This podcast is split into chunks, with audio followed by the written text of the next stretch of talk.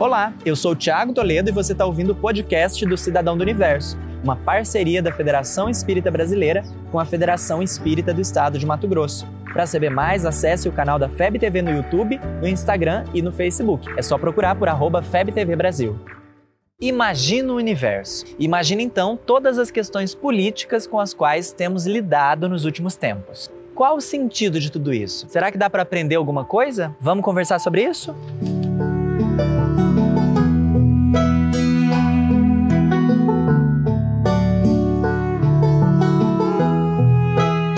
Nós estamos fazendo esse vídeo com todo o cuidado possível. Queremos tratar da política enquanto princípio de convivência e caminho para a construção do mundo de regeneração. Para isso, não abordaremos nenhuma questão partidária, o que não seria adequado para esse canal aqui. O cuidado é bastante porque sabemos que esse é um assunto bem sensível, tanto que o próprio codificador o classificou como algo delicado. Kardec afirma em um dos artigos da Revista Espírita que devemos repelir de nosso meio qualquer questão nesse sentido, que serviria apenas para nos distrair e tirar o foco. Previa ele, inclusive, que essa seria uma estratégia utilizada pelos próprios adversários do Espiritismo para lhe retardar o desenvolvimento, causando intrigas e dificuldades das mais variadas. De uma forma ou de outra, a previsão de Kardec realmente tem se realizado, o que pede de nós, novamente, cuidado redobrado nosso objetivo é recordar que a política, antes de mais nada, é a responsável pela promoção do bem comum, dos cuidados com a polis, como indica a origem da palavra. Também nesse campo de trabalho, a sabedoria divina encaminha os seus emissários. As obras espíritas estão repletas de exemplos nesse sentido. São verdadeiros missionários que devem fazer da prática política uma referência de dignidade,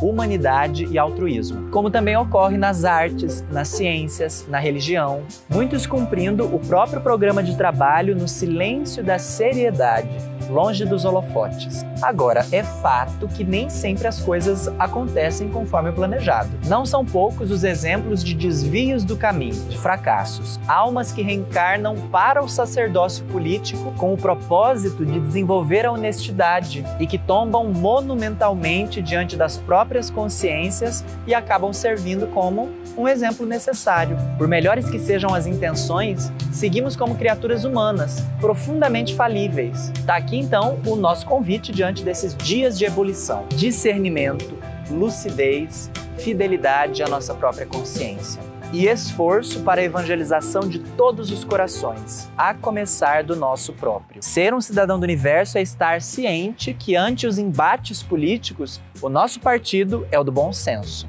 Como tem sido esses dias para você? O que, que você tem aprendido? Qual dica você poderia nos dar para seguir em frente em equilíbrio? Você ouviu o podcast do Cidadão do Universo. Siga a gente nas redes sociais, arroba FebTV Brasil e até o próximo programa.